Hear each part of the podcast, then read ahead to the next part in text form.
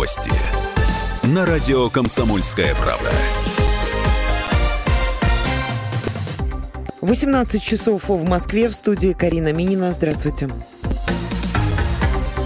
Директора Белгородского нефтеперерабатывающего завода арестовали после обращения рабочих на прямую линию с президентом. Как сообщает пресс-служба регионального управления Следственного комитета, Олег Майоров задолжал зарплату 100, 120 сотрудникам на общую сумму в 21 миллион рублей.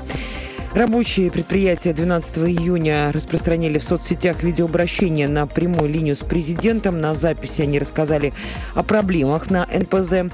16 числа, узнав о задержании гендиректора, они написали новое видеообращение, в котором заявили, что просили помочь погасить задолженность, а не посадить гендиректора. Ранее также стало известно, что калужские следователи начали проверку по обращению жительницы Калуги на прямую линию к президенту. Женщина сообщила, что долгое время живет во временном бараке. По информации следствия, дом признан аварийным и подлежит сносу, а жильцы – переселению. Прямая линия с президентом начнется 20 июня в полдень. В прошлом году Владимир Путин в режиме конференц-связи звонил губернаторам и членам правительства регионов, чтобы прояснить ситуацию, а также дать поручение. Мероприятие тогда продлилось почти 4,5 часа. Президент ответил на 70 вопросов. Худрук саратовского ТЮЗа госпитализирован после падения в оркестровую яму. 76-летний Юрий Ашеров э, сейчас в больнице на обследовании, как рассказала пресс-секретарь регионального министерства культуры. Сразу поднять мужчину из оркестровой ямы не смогли, поскольку там большая высота и пришлось обращаться в службу спасения. Худрука достали при помощи спецснаряжения. 80 тысяч человек сдадут единый государственный экзамен в резервные сроки. Они начнутся 17 июня и завершатся 1 июля. В основные дни ЕГЭ сдали более 76 тысяч 10 и 11 классников. В резервные дни экзамены будут сдавать выпускники этого года, которые получили неудовлетворительный результат по русскому языку или математике или пропустили экзамен по уважительной причине. Сдать экзамены смогут и выпускники прошлых лет, которые хотят улучшить свой результат. Дорожники заасфальтировали дверь подъезда в Ноябрьске. В итоге вход э, заблокирован. Как отмечают пользователи в комментариях, чтобы попасть внутрь, местным жителям пришлось снимать дверь с петель. Снимок заасфальтированного подъезда появился сегодня в соцсети ВКонтакте. Официальный курс доллара 64 рубля 32 копейки, евро 72 рубля 11 копеек.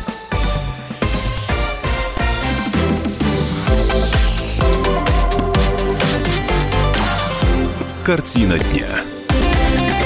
Всем доброго вечера, это «Картина дня», меня зовут Илья Архипов. Гособвинитель потребовала посадить Алексея Мельникова, бывшего руководителя и собственника завода «Автоприбор» во Владимире на 7 лет. По обвинению в пяти преступлениях все они так или иначе связаны с финансовым состоянием, то есть с банкротством предприятия, которое Мельникову принадлежало. А при этом разбирательства а, продолжаются во Фрунзенском районном суде. Помимо, помимо этого срока полагается еще и штраф, то есть, в общем, такое двойное а, наказание. А, в перипетиях судебного разбирательства пытается разобраться мой коллега Сергей Марковкин. Сергей, приветствую тебя в эфире. Итак, почему именно такой срок? А, потому что шесть криминальных эпизодов инкриминирует э, Алексея Мельникова. А, в частности, его обвиняют э, в преднамеренном банкротстве автоприбора, предприятия, которым он руководил. А, ну и всевозможные статьи в духе превышения полномочиями и так далее. То есть вот по совокупности насчитались 7 лет по сомнениям. А насколько я понимаю, э, сторона защиты да, сам Мельников, э, сам Мельников с таким приговором не согласен, свою вину отрицает полностью и даже подвергает сомнению э, те аргументы, те экономические аргументы, которые выдвигает гособвинитель. А, с первого дня рассмотрения уголовного дела, рассматривается оно уже три года, если уж на то пошло, э, Алексей Мельников отрицал свою причастность к инкриминируемым деяниям. А, и, кстати, э, страна защиты всегда достаточно обоснованно объясняла, почему именно такое мнение. А, и, соответственно, сегодня то же самое. Господин Мельников отрицает свою вину и требует полного оправдания. А, Сергей, вот если искать в этом деле политическую составляющую, а я думаю, найдутся те, кто ее э, здесь ищут или хотят отыскать. Вот, э, как ты знаешь, например, в деле другого бизнесмена, уж никак не менее не, не менее крупного, наверное, э, я говорю об Александре Филиппове, да, а все-таки со сменой губернатора в его жизни замаячили более светлые перспективы, он на свободе. Вот э, что касается Алексея Мельникова, здесь смена власти в регионе на перспективы наказания никак не, не повлияла. Да, здесь э, дело рассматривалось достаточно долго, и изначально особого политического подтекста в этом деле не было. Э, так что здесь, мне кажется, неправильно будет искать эту сторону. Поэтому, я думаю, несколько иначе дело обстоит. Спасибо большое, Сергей Марковкин на прямой связи э, с нашей студией. Кстати, это не единственное разбирательство, где э, фигурирует Алексей Мельников. В частности, банк, который кредитовал э, завод, требует с Мельникова взыскать 126 миллионов рублей. Это все в отдельном гражданском иске. Последнее слово э, на, намечено на 20 июня, то есть это э, четверг. Э, но напомню, что свою вину Мельников на протяжении всего этого разбирательства не признает. К другим сегодняшним новостям, э, к новостям, может быть, более близким к нам с вами, к нашим э, дворам, во дворах Владимира используют асфальт.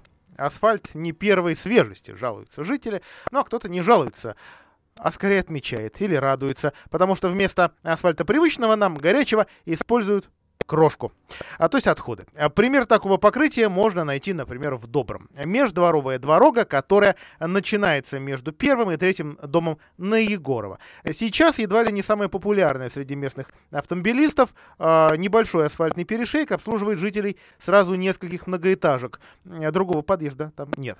Асфальт в последнее время чувствует себя не очень. В последний раз дорога видела ремонт около 10 лет назад. Ямы колдобины, в общем, надоели. Э, чем их только не заделывали. Битый кирпич, ломанная плитка, щебень. Ничего не приживается. Все отторгает земля Владимирская. На этот раз в ямы насыпали крошку. А давайте разберемся, как асфальтовая крошка появляется на Владимирских дворах. Ремонтом дворовых дорог занимаются управляющие компании. В случае с улицы Егорова это МУП ЖРЭП. В данном случае МУП – часть названия управляющей компании, то есть она частная. А крошку управляшкам отдают. Отдают говорят, за даром, в муниципальном центре управления городскими дорогами. А запасов асфальтового лома там хватит надолго. Ее, конечно, можно продавать, но вот можно и так. Все расходы компании связаны с оплатой доставки и, э, собственно, подсыпкой материала. А слухи о том, что крошку свозят как неликвид из Москвы, они уже, мягко говоря, преувеличены. На самом деле этот лом асфальта свой Владимирский, а вот тот, что был московским, он шел исключительно на дороге районов э, ближайших к Московской области.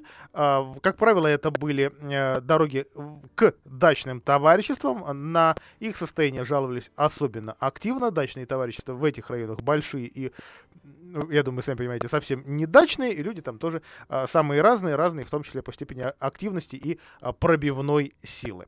А, но та программа, насколько мы понимаем, со сменой главы региона как раз закончилась. А, вроде бы предъявить управляющим компаниям за такой халтурный ямочный ремонт дороги да вот только сдел, сделать это не получится. Во-первых, потому что асфальтирование дворовых дорог, э, ас, э, дворовых дорог, как нам э, поясняют и в мэрии, и в самих управляющих компаниях, не оплачивается собственниками жилья в рамках обязательных платежей. А во-вторых, обязанности заделать дыры именно асфальтом, как говорят, опять же, те же чиновники и коммунальщики, ни в одном законодательном акте не прописано. Так что теоретически засыпать колдобину можно хоть мусором с соседней помойки. Другое дело, как на это посмотрит, скажем, прокуратура.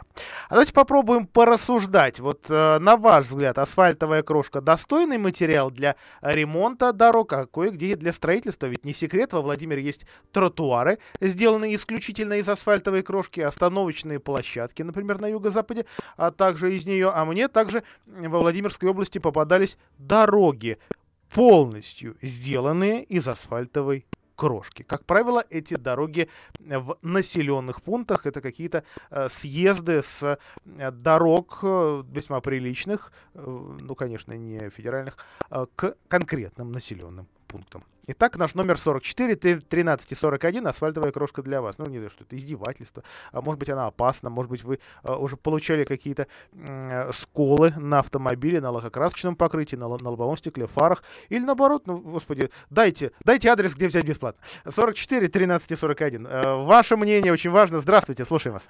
Добрый вечер, Вадим, город Вадим, Владимир. очень приятно. Два момента. Ну, что говорит ГОСТ э, по поводу того, какая дол- должна быть дорога, да, для начала. То, что э, никак не предусмотрено, чем засыпать ямочным ремонтом, э, ямочный ремонт хоть навозом, да, управляшка вольна, но э, надо посмотреть ГОСТ, вот. И второй вопрос, сколько эта крошка продержится, а самое главное, сколько управляющая компания запишет на свой счет, чтобы она не записала, что там положили автобан. Вот это надо проверять, а по весне посмотрим, куда эта крошка из ям денется. Да, Вадим, ну вот самое сложное, наверное, в этой истории а, уметь читать отчет управляющей компании. К сожалению, э, эти документы порой написаны сухим языком цифр, и все-таки эти цифры надо еще и расшифровывать. Наверное, в каждом доме каждый житель при желании, конечно, может такой документ а, получить и трактовать будет, наверное, по-своему. А вот, кстати, завтра у нашего постоянного гостя Альберта э, Русанина поинтересуемся, как же это все тоже посчитать и можно ли понять, не схалтурила ли и здесь, э, ну или не нахимичила ли здесь управляющая компания. А, Ну, действительно, а, если все-таки с битумом, например, использовать такую крошку, ну или на жару и такую трамбовку рассчитывать, по- побольше, побольше, чем э, щебенка, которая, кстати, по тем же ГОСТам держится минимально, просто у нее самый а, короткий срок. А, разумеется, главной проблемой ремонта дорог вообще, дворов в частности, остается нехватка денег в бюджетах. А, ну, дворы все-таки, давайте напомним, это наша с вами общая собственность. А другое дело, что вот, ну, нельзя от нее откусить кусочек, и также доволь- довольно сложно, э, в общем, этот двор ремонтировать, потому что, ну, один дом э, кто, кто-то вот по нему с шапкой пройдет, и там найдутся деньги. А Кто-то скажет, да вы что, давайте просить угу, ну, куда-нибудь туда, вот на- наверх будет показывать. А, нормальные асфальтовые дороги во дворах делают сейчас только по программе формирования комфортной городской среды. Большая часть денег э, туда приходит из бюджета федерального, 75 миллионов. Еще 13,5 добавил город, полтора область. А, По программе ремонт ждет сейчас 20 дворов, но во многих я вот по ним уже проходил, ремонт закончился. В, в дворах этих э, ситуация, во всяком случае, по тем, что я прошел, действительно была аховая ситуация. Остальным, видимо, придется обходиться сейчас этой крошкой, действительно ее можно просить, добиваться. В прошлые годы из региональной казны город получал на ремонт дворов побольше миллионов. Сейчас эти деньги на- на- направили на э, строительство ремонт дет- детских садиков. В общем, штука действительно тоже нужная. А, ну, что, как, казалось бы, вот что страшного в этой асфальтовой крошке? А тот же самый асфальт. Ну, секонд-хенд. Причин немало. Во-первых, крошка материал недолговечный. А, через 2-3 дня ее вымывает дождями. Кусочки асфальта разносятся по приближающим а, значит, всем окрестностям, территориям. Опять же, если эту дорогу проходит, а, например, щетка, да, вот машина пылеуборочная, ну, тоже, в общем, она там не особо держится. А, Опять же, сложно дворникам убирать э, такую территорию, особенно если там большой кусок сделан из э, крошки. Подливают масло в огонь автомобилисты, да, они любят парковаться на дворах. А, Крошка выдерживает давление автомобиля, но все-таки не так уверенно. А расползающееся по дорогам а, вот это, м, вот это вещество, этот материал пре- превращается в дорожный мусор, вылетает из-под колес, а, попадает в пешеходов, э, выглядит просто неэстетично, как будто по дорогам провели массированную бомб- бомбардировку, ну или кого там, или стадо каких-то рогатых животных. Прервемся на короткую рекламу. Картина дня.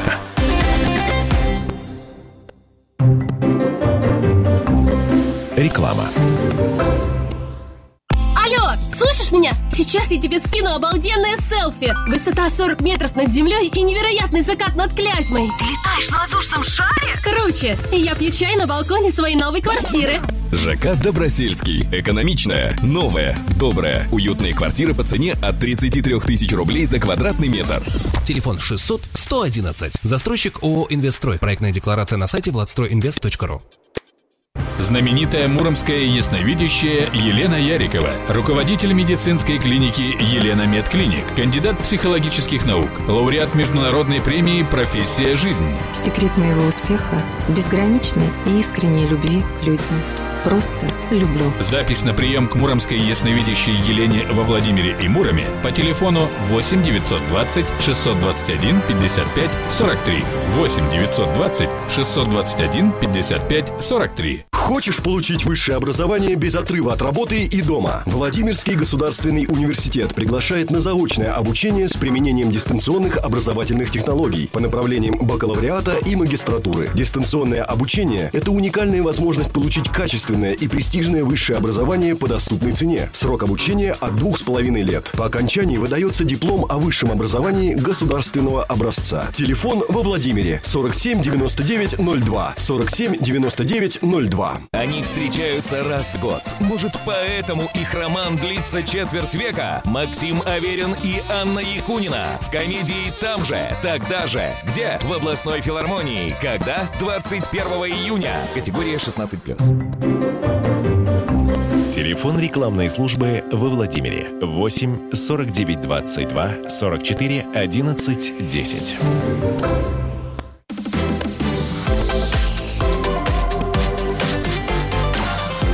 Картина дня. В этом году во Владимире капитально отремонтируют 98 многоквартирных жилых домов. А, и, конечно, воображение рисует полностью отремонтированный дом, крышу, фасад, швы, ежели таковые, э, есть балконные плиты, коммуникации, но, но нет. А хотя в списке, который я сейчас держу в руках, действительно есть дома, где уже прошел ремонт э, какой-то части и близится ремонт еще сразу в несколько этапов. Например, в счастливчики попал десятиэтажный, э, простите, пожалуйста, э, пятиэтажный э, дом номер 10 на Гагарина. Все мы его э, проезжаем в центре. Другое дело, что, может быть, не смотрим на нумерацию. Если ехать по Гагарина вниз, он по э, правую сторону. А, и недавно с его фасада как раз стерли э, пыль веков, и он теперь смотрится как новенький. А, здание построили в 1932 году. А, на нем а, уже действительно прошла часть работ. Теперь будут менять внутренние коммуникации, проведут в порядок канализацию. А также в программу на этот год вошел еще один дом 1938 года, находящийся в центре города, необычного вида четырехэтажка с мансардой. Стоит на месте взорванной или разобранной немецкой лютеранской кирхи. Это на углу Дворянской и Больших Ременников. Более 5 миллионов рублей пойдет на ремонт крыши дома симпатичного. Крыша необычная. Такой во, во Владимире больше нет, действительно, она, в отличие от всех, в общем, обычных крыш, наклонена во двор. А, ну, если кто-то вот, если у кого-то есть фотографии с квадрокоптеров или вертолетов, вот полюбопытствуйте, действительно, это такой необычный для, для, для Владимира при, пример. Вот, а также в программу этого года, капремонта года 19 вошли, например, два дома 40-х годов постройки на строителей, на улице строителей 4, он 43-го, у него фасад отремонтируют, и в том же районе Осадкина 12, вот здесь пройдет ремонт крыши. Самыми молодыми домами, попавшими в программу капитального ремонта, стали три стоящие рядом панельки одной и той же серии на Безыменского 16, 18, 18А. А также в программе и соседний дом он построен годом ранее, Безыменского 14. Сами дома действительно в приличном состоянии, там пора менять лифты. А большинство же попавших в программу домов построены в 70-е. Таких 41 здание, еще 16 домов из списка в 50-е, ровно половина из них до издания знаменитого э, скажем так, приказа об архитектурных излишествах. 24 дома из программы построили э, уже, скажем, первые брежневские годы, это кирпичные хрущевки.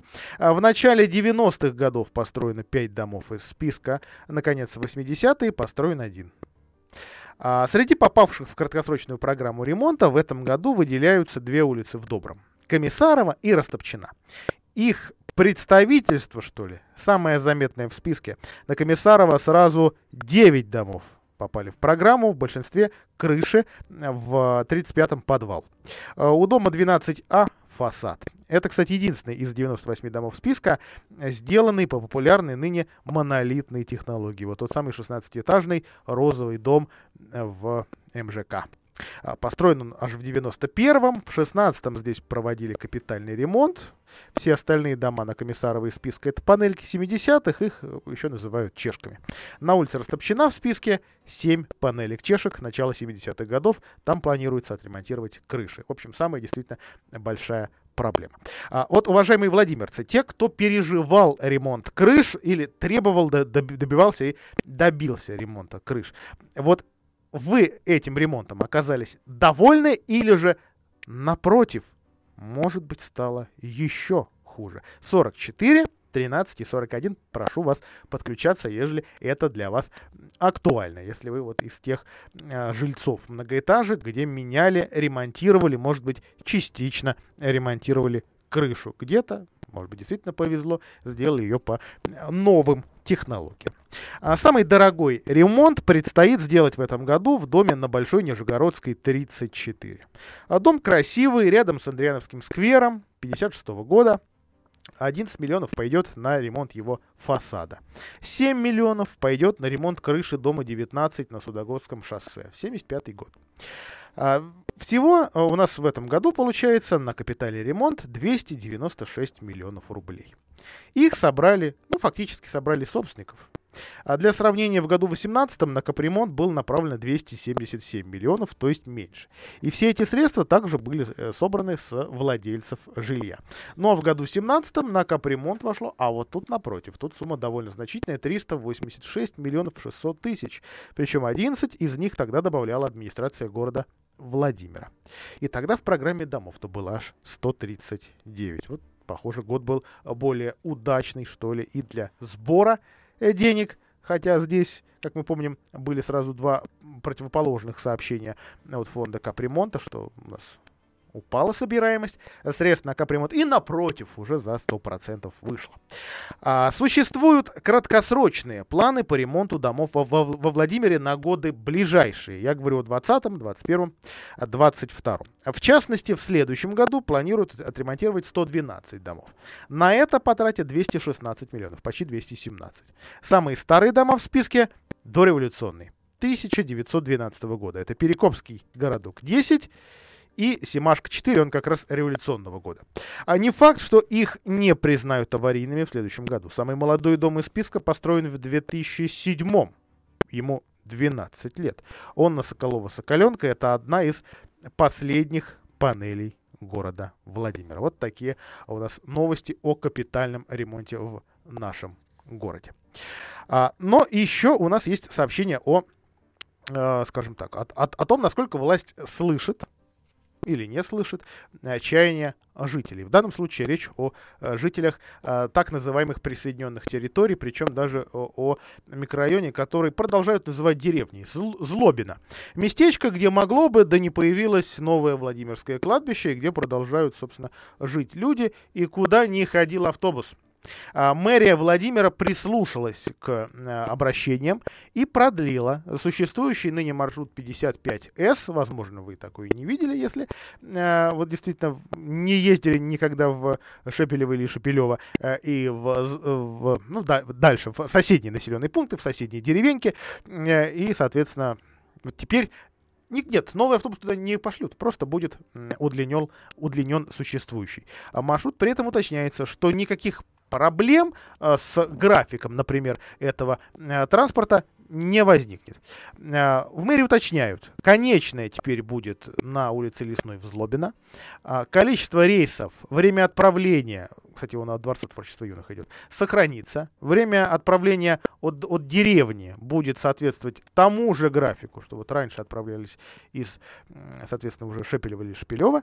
А, ну, так или иначе, действительно, не, э, немало жалоб, на, например, на транспорт в этом районе, в районе во, вообще загородного парка и всего, что э, через него э, ходит. Вот, ну, вот нам лично только на семерку, пожалуй, не жаловались, потому что действительно довольно часто ходит этот автобус. Ну, вот отсутствие, видимо, конкуренции, маршруток, троллейбусов, а впрочем, насколько глубоко во Владимирскую историю я копаю, наверное, просто конкуренции нет, может быть, этому и не способствует. А также мэрия отмечает, что на а, маршруте 55С сохранен льготный проезд отдельным категориям пассажиров по единому социальному проездному билету. Также на данном маршруте предоставляется проезд пассажирам по городскому месячному проездному билету для граждан, уточняют в городской администрации.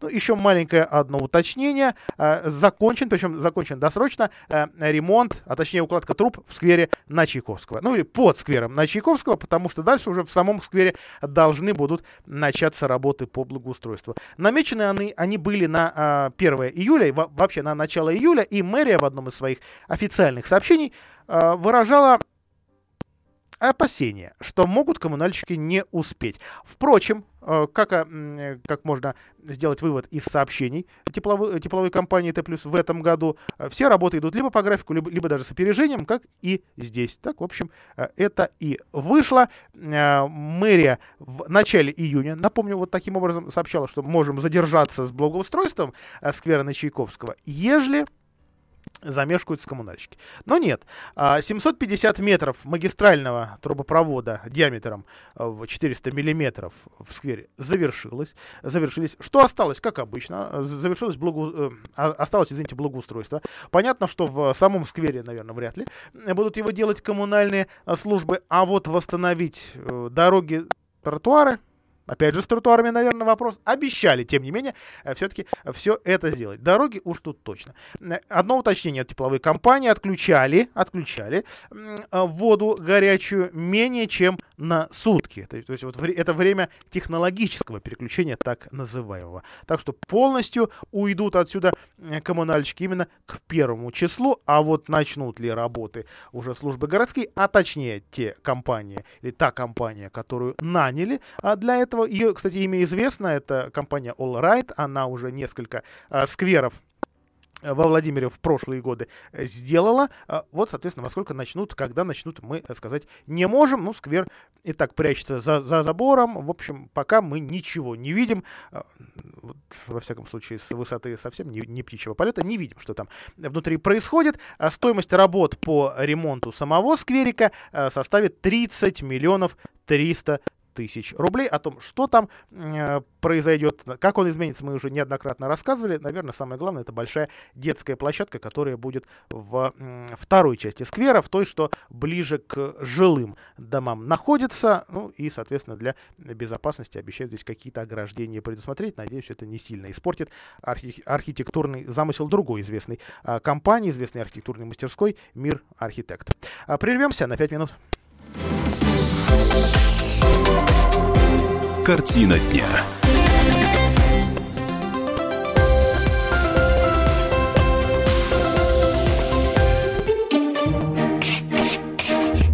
Уроки русского на радио «Комсомольская правда».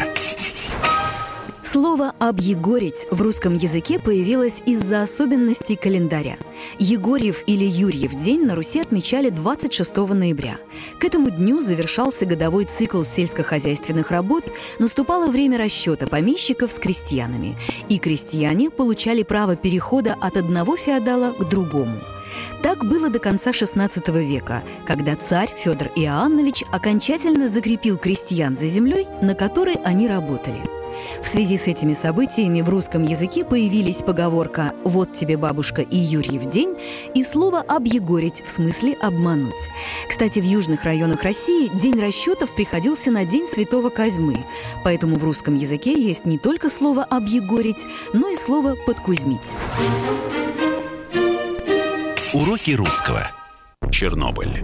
Далеко не единственная трагедия Советского Союза, которую можно экранизировать. К сожалению, если бы американский телеканал HBO внимательно присмотрелся к позднему СССР, он бы нашел еще немало сюжетов для своих многосерийных сериалов. Одна из самых драматичных советских историй – это эпидемия сибирской язвы в Свердловске в 1979 году.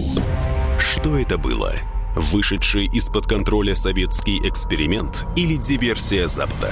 Слушайте 18 июня в 23.30 на радио «Комсомольская правда» спецпроект, посвященный этой загадочной трагедии. Участвуйте в эфире бесплатно при помощи WhatsApp. Пишите прямо сейчас на номер 8 967 200 ровно 9702.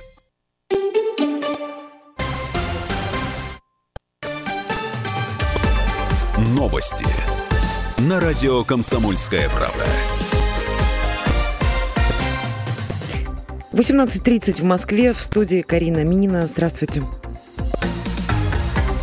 Завершено расследование уголовного дела о хищении 330 миллионов рублей у Роскосмоса. Как сообщает агентство ТАСС, следствие исключило из окончательного обвинения признак «организованная группа».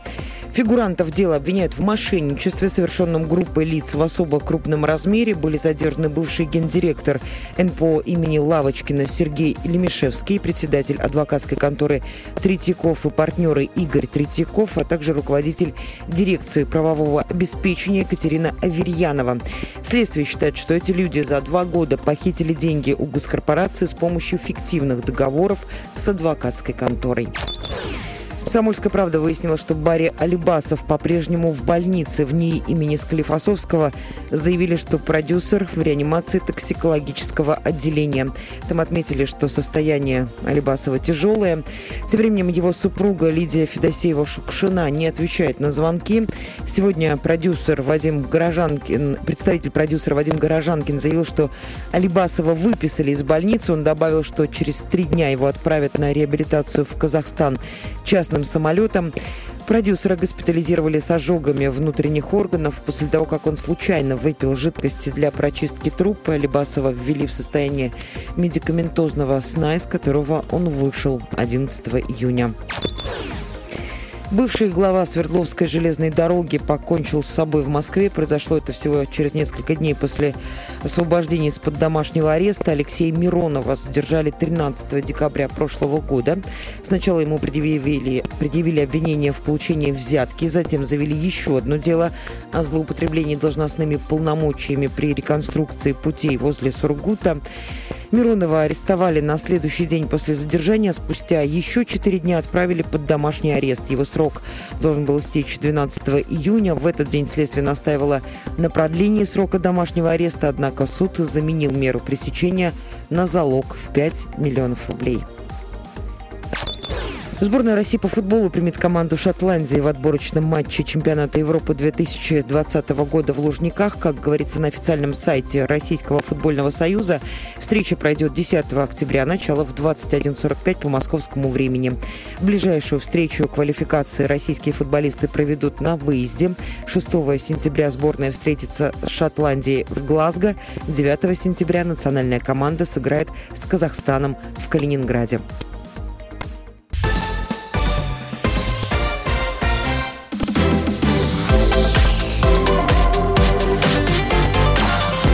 Картина дня.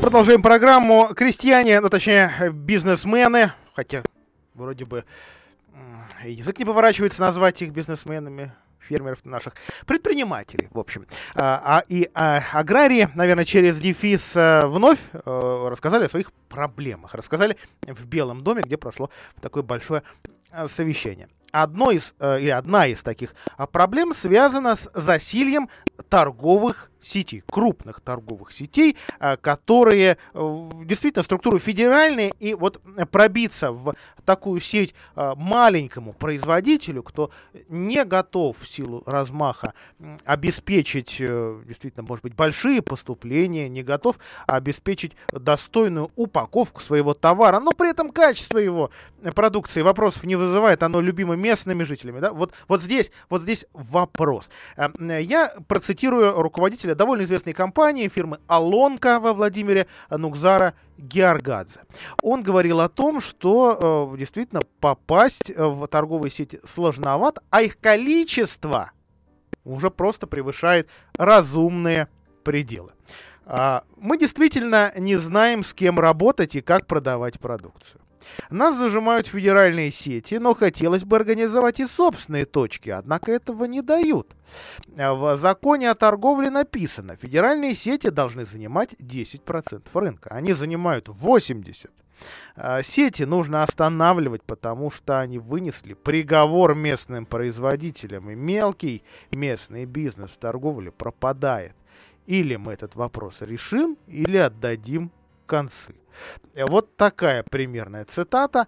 И, конечно, многие э, коллеги Э, этого уважаемого предпринимателя также.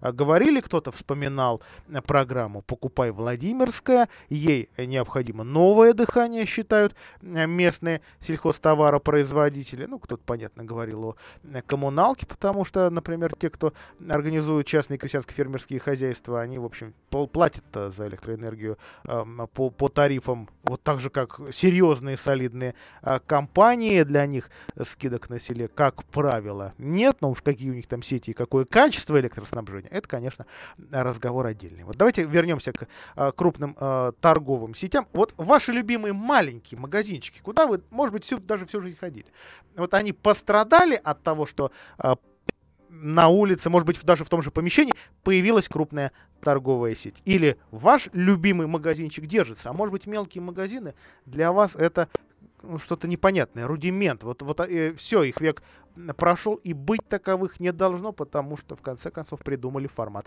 супермаркетов, мини-маркетов, гипермаркетов и так далее. 44, 13 и 41, попробуйте э, высказаться, если, если у вас есть на этот счет собственное мнение. Напомню, что торговых сетей во Владимире представлено довольно а, много. На Петербургском экономическом форуме глава нашей э, области Владимир Сипегин встречался с представителем, асоци... Э, с руководителем ассоциации а, торговых сетей российских. Туда входит 40 а, таких сетей из, наверное, громких имен в нашей области не представлено, пожалуй, Леруа Мерлен, который в ассоциацию входит. А вот остальные, пожалуйста, от э, ленты до Дикси и Магнитов все там. И, конечно, именно, именно вопросы вхождения в сеть нашего мелкого местного бизнеса и поднимался. А, напомню, что во Владимире до последнего времени существовала ну, относительно, но все-таки успешная попытка э, дать дорогу, дать зеленый свет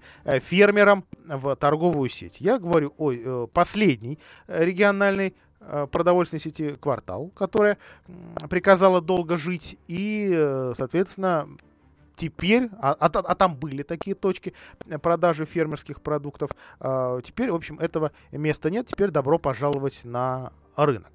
Да, кто-то скажет, что сегодня, наверное, и у фермеров есть конкуренты, а так называемые вот именно так называемые фермерские продукты. То есть, когда крупные производители просто лепят ярлыки на, на, на свою продукцию, что это, мол, эксклюзив, это малые партии, это чертовски полезно и так далее. Да? И, естественно, не сравнится никогда по масштабам крупный э, производитель, производитель федеральный и какой, какой-нибудь маленькое э, СПК или уж тем более маленькое крестьянское, крестьянско-фермерское э, хозяйство. Тем не менее, э, такие, слава богу, во Владимирской области живут, ну и вот уже довольно часто сейчас о своих проблемах говорят. Говорят в том, в том числе потому, что, ну, как вы помните, ликвидирован на должность отдельного вице-губернатора по э, селу, и, соответственно, сейчас э, все э, какие-то ознакомительные, что ли, визиты, в том числе в регионе, э, проводит э, временно исполняющий обязанности вице-губернатора Максим Брусенцов, которому теперь и э, село также досталось. Так что, в общем, говорят, что работу над проблемами, в том, в том числе над проблемой засилия сетей и, соответственно, недопуск туда мелких производителей, а, начали, но, но вот посмотрим. Говорят, что начнут именно с наших сетей, которые в, в, в, внутри региона э, существуют. Ну, понятно, что таких осталось-то немного. Ну что же, что-то я о грустном. Давайте о хорошем, потому что есть у меня маленький подарок, что ли, или сюрприз. Дарим подарки. Ну, надеюсь, это добрая традиция. Мы разыгрываем в наших программах билеты на какие-то культурные э, мероприятия. Вот прямо сейчас у меня в руке два билета на шоу «Цирк Шапито Корона». Э, оно, собственно, э, вот в билетах стоит дата 23 июня. Сама, само представление цирка проходит на площадке у гипермаркета «Лента» до 30 июня включительно. Билеты в свободной продаже. Цирк действительно называют одним из э, самых крупных в Европе. А, среди поклонников он э, знаменит э, вот именно организацией, качеством постановок, работой с животными. Это кошачьи, леопарды, пумы, верблюды, ослы, собаки, в общем, правда, много кого. А еще там есть одно уникальное животное, уникальное, потому что вот такое в России одно. Это гибрид э, двух кошачьих, двух кошек, а именно тигра и льва. А в зависимости от того, кто мама, кто папа, э, меняется и название этого животного, и вид, конечно, животного. А сейчас э, вот такое животное в этом цирке, одно в России. Вопрос следующий. Как называется гибрид льва и тигра, который в этом, э, ти, в этом цирке корона и, соответственно, в нашей стране в единственном экземпляре. То есть вариант это ответа два, но правильный только один. Хотя мне вот словари подсказывают, что есть еще невероятное количество названий, а, которые разные авторы просто придумали, совмещая название одного хвостатого и другого хвостатого. Вот как, как, как все-таки принято, принято и в науке, и в обиходе называть вот такое, такое необычное существо. Итак, тигр и лев в одной шкуре. А, ну вот единственное, не знаю, кто самец или самка. Итак, приветствуем первого дозвонившегося. Здравствуйте, как вас зовут? Здравствуйте. А, мне кажется, это Лигр он называется. А вот, кстати, и нет. Вот это тот самый э, второй вариант, который оказался неправильным. А почему? Поясню. Лигры действительно тоже существуют, они в цирках представлены, но это э, ну, довольно часто э, происходит. Милы они еще и тем, что это огромная зверюга. Абсолютно, по-моему, по-моему, самые крупные кошачьи. А вот тигры и львы, они ростиком... А, собственно, я сейчас проговорился, по-моему. Ну ладно, приветствуем дозвонившегося. Здравствуйте. Здравствуйте. Здравствуйте, как вас зовут? Меня Евгений зовут. Евгений, Вообще, ну, да. вроде слышал, да, по рекламе говорили «Тигр Лев». Это все правда. Я вас поздравляю с победой. А, Тигролев, Тиглон, Тайглон, Тигон, а, Тион, как его только не называют, это есть еще и англоязычные названия, вот прям откровенно англоязычные, которые даже не переводили. Вот единственный в России Тигролев, а, и вы его сможете увидеть не, не один, а, например, с ребенком, может быть, еще с кем-то, как только получите от нас билетики. Мы обязательно вам завтра позвоним, и на этом вот я с вами прощаюсь. И следующие билеты будем разыгрывать завтра. До свидания. Сердце ждет, поздно. Лунный кот лужи пьет, звезды. На окне в темноте розы, слезы Слезы на цветах, а лунный кот. Надо лечь, надо лечь, поздно. Хватит встреч, грустных встреч, слезных. Не сберечь, не сберечь розы, слезы, слезы на цветах. Он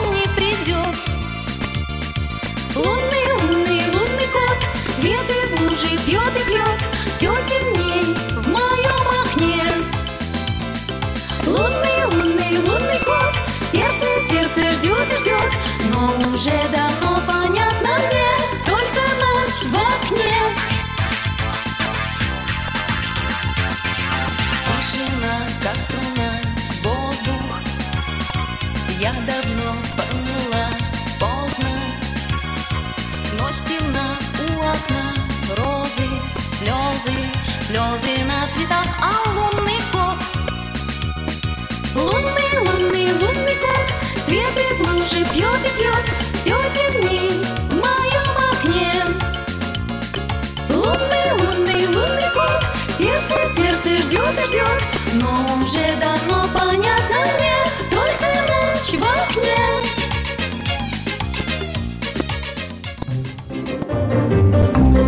Реклама. Так звучит плохая крыша во время дождя. Так звучит плохая и дорогая крыша. А так звучат ваши переговоры с нерадивым продавцом, поставившим вам плохую и дорогую крышу. Хватит переплачивать и тратить нервы. Влад Металл Профиль, единственный производитель в городе, быстро, в удобные сроки сделает и доставит металлочерепицу и профлист по размеру заказчика. Любые цвета. Влад Металл Профиль, сайдинг, водосточка и аксессуары для кровли и забора. Приезжай. РТС, дом 32. Звони 42 44 44. Влад Металл Профиль. Наша крыша не едет. Жилой комплекс «Жемчужина» — это воплощение мечты для тех, кто любит комфорт, красоту, изящество и роскошь. ЖК «Жемчужина» — это премиальный проект с уникальной архитектурой, продуманными планировками, инженерными решениями и новейшей системой безопасности. Жилой комплекс расположен в центре города с видом на Казанскую церковь. ЖК «Жемчужина» — это вклад в будущее твоей семьи. Телефон 77 95 54. Застройщик ООО «Гимгрупп». Разрешение на строительство и проектная декларация на сайте gimnifisgroup.rf. Внимание! Во Владимире происходит невероятное событие. Настоящее нашествие хищников в программе цирка Шапито «Корона». Вас ждут феерические номера с участием мотоциклистов в сфере, силового жонглера, клоуна Митрофана, выступление хищников. Встречаемся с 8 по 30 июня под куполом цирка на парковке у гипермаркета «Лента». Билеты в кассе цирка с 10 до 20 часов. Справки по телефону 8 920 629 28 20 и еще раз 8 920 629 28 20. Телефон рекламной службы во Владимире 8 49 22 44 11 10.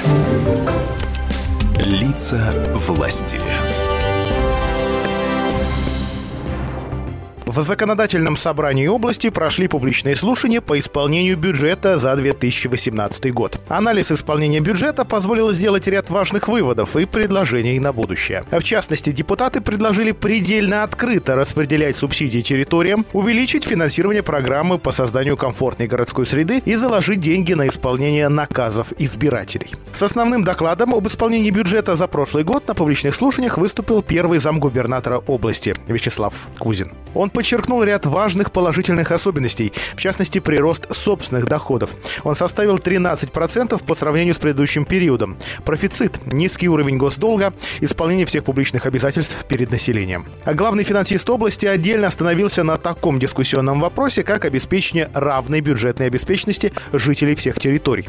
Разрыв составляет 1,5%, что является хорошим показателем. Однако политика бюджетного выравнивания извечно вызывает недовольство состоятельных муниципалитетов, имеющих неплохие собственные доходы, им приходится делиться. Председатель бюджетного комитета Михаил Максюков отметил существенные недостатки в реализации программ развития показатели эффективности государственных программ в области довольно высокие. Большие средства осваиваются в рамках этих программ, но спросите наших жителей, довольны ли они, например, качеством дорог в своих муниципалитетах.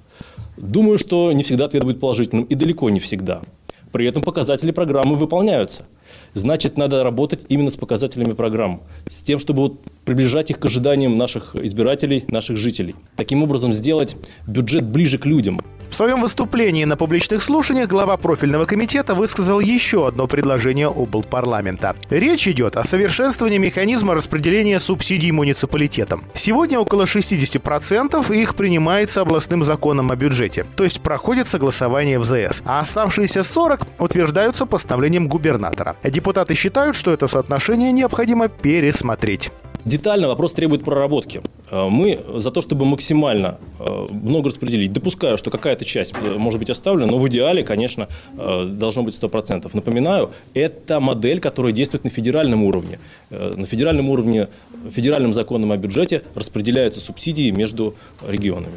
Среди других предложений депутатского корпуса, родившихся из анализа завершенного бюджетного года, увеличить финансирование программы по созданию комфортной городской среды и предусмотреть средства на исполнение наказов избирателей. Работа с наказами э, депутатов законодательного собрания еще предстоит, очень серьезная, потому что э, нужно правильно выстроить механизм взаимодействия между администрацией области и законодательным собранием. У нас есть закон о наказах э, депутатов, и вот для того, чтобы вот этот механизм заработал, нам стоит с администрацией вместе проработать проработать это. Поэтому сумму конкретную пока мы назвать не можем, но э, рассчитываю, что э, конкретики больше будет к началу работы над бюджетом очередного периода. Программа создана по материалам сайта zsvo.ru. Лица власти.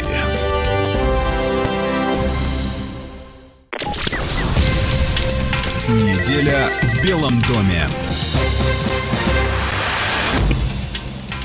Муромский, Селивановский, Юрьев-Польский. Если не половину, то треть районов области глава региона точно объехал на минувшей неделе. А сколь разными оказались населенные пункты и районы, столь отличались и проблемы, в которые сейчас вникают и решают областные власти. Так, 12 июня в Селивановском районе Владимир Сипягин провел две встречи с представителями местного бизнес-сообщества и с работниками Навлянского крахмалопаточного завода. В Навлянке встало ключевое предприятие крахмалопаточный. А три сотни работников простое. Временную или постоянную работу навлянцы не подыскивают. Настолько сильна вера в то, что родной завод заработает вновь.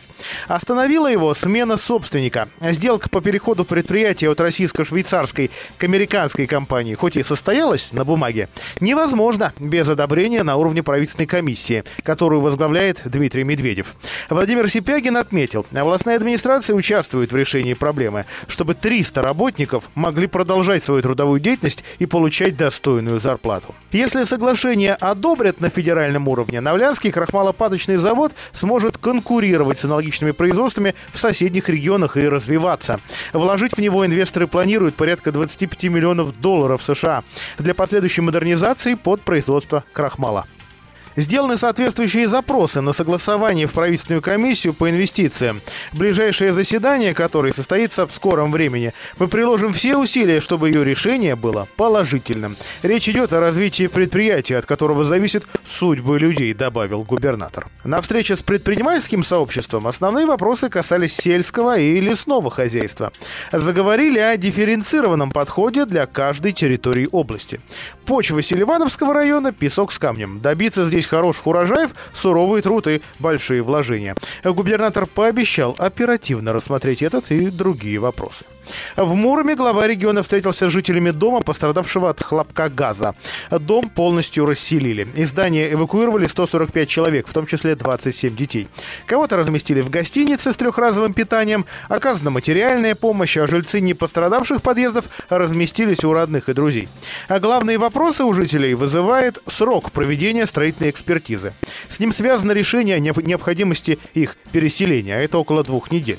Второй вопрос граждан о сохранности имущества. Не все успели забрать необходимые вещи. Доступ в поврежденный дом сейчас воспрещен из соображений безопасности.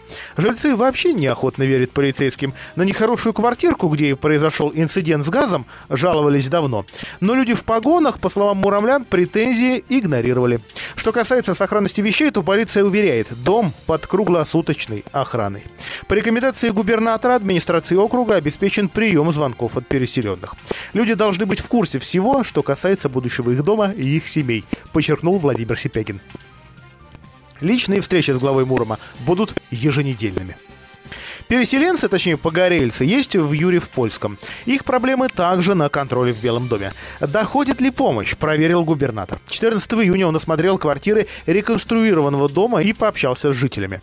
Губернатор расспросил семью Шитовых об условиях жизни. Этой семье планируется предоставить трехкомнатную квартиру. Многодетная семья ждет четвертого ребенка, и сейчас Шитовы проживают в этом же доме, но в двушке.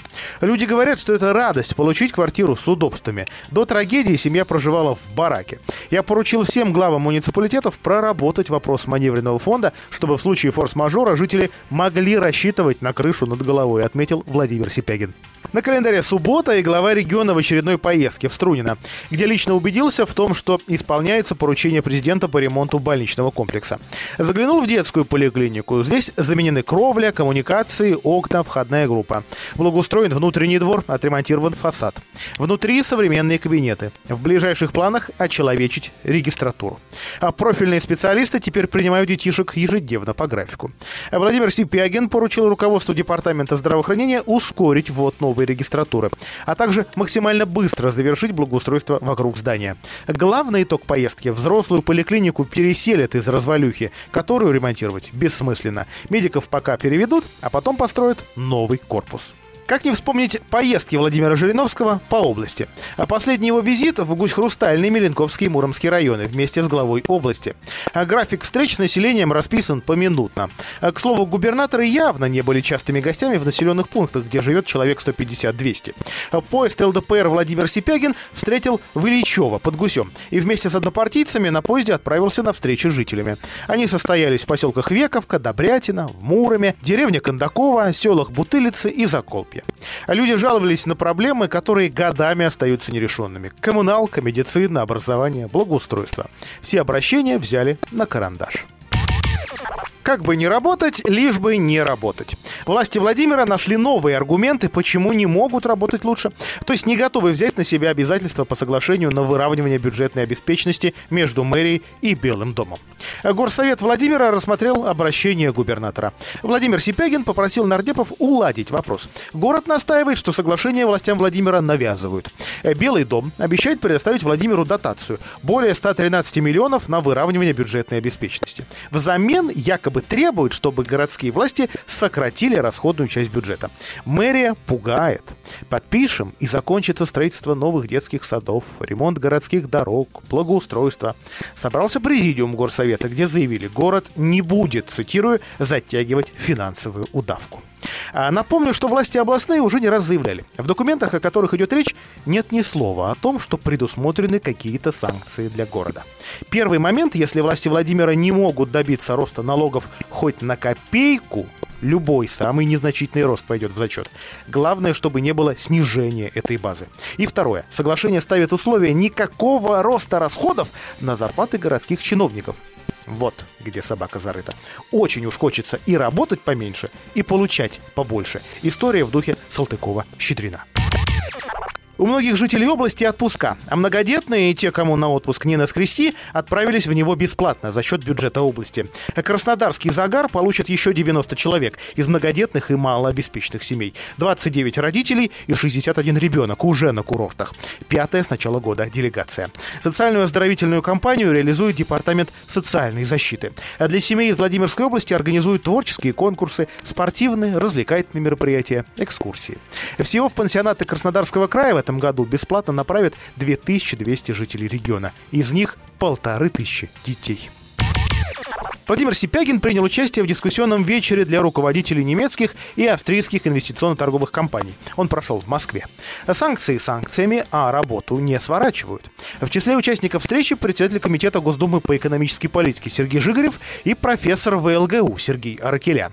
Владимир Сипягин презентовал зарубежным гостям инвестиционный потенциал региона. Участники встречи сошлись во мнении, что санкции мешают работать и развивать бизнес всем сторонам. Германия остается одним из основных торговых партнеров Владимирской области. В структуре нашего внешнеторгового баланса Германия занимает второе место после Китая, сообщил губернатор. Компании с австрийским капиталом пока представлены у нас не так широко. Встреча даст импульс для более активного взаимодействия, добавил он. Работают медленно, но штрафы не лучший способ наказания. Администрация области рассмотрела письмо региональной счетной палаты о результатах проверки целевого и эффективного использования властями Киржачского района субсидий на развитие территории и строительство муниципальных объектов.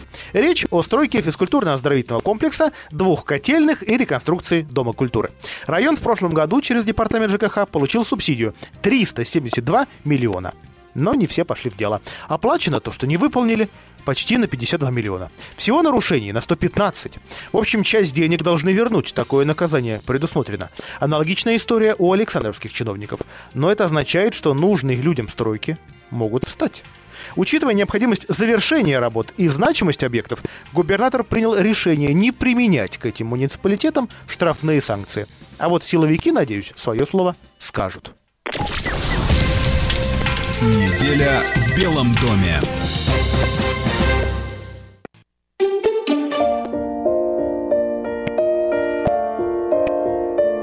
Тысяча и одна история любовь. Любовь может длиться вечно. Но более вероятно, что она расцветает и умирает в кратчайший промежуток времени, как болезнь. К такому выводу Габриэль Гарсия Маркес пришел в 1948 году, когда ему было всего 20 лет. На тот момент он уже 6 лет был безнадежно влюблен в девочку по имени Мерседес Барчи Пардо. Они познакомились, когда ей было всего 9. Когда ей стукнуло 12, Маркес предложил ей выйти замуж, видимо, в шутку. Но они поженились через 14 лет. За эти годы Маркес стал известным журналистом, на несколько лет уехал в Европу и пережил бесчисленное множество романов. Он даже целый год прожил в борделе, просто потому что не хватало денег на нормальное жилье. После венчания с Мерседес веселье и разнузданность остались только в мечтах. И Маркес мечтал о них фантастически талантливо. Они прожили вместе 56 лет – Мерседес Барча родила великому писателю двоих детей, пережила вместе с ним бремя нищеты и сногсшибательной славы. Дважды вытащила его с того света, когда врачи находили у него рак. Стала незаменимым помощником и опорой своему мужу. Чтобы отправить в издательство рукопись первой книги Маркиса, она сдала в ломбард последние ценности – миксер и фен. На выходе из почты она сказала – не хватало только, чтобы роман оказался плохим. Это был роман «Сто лет одиночества». Про любовь.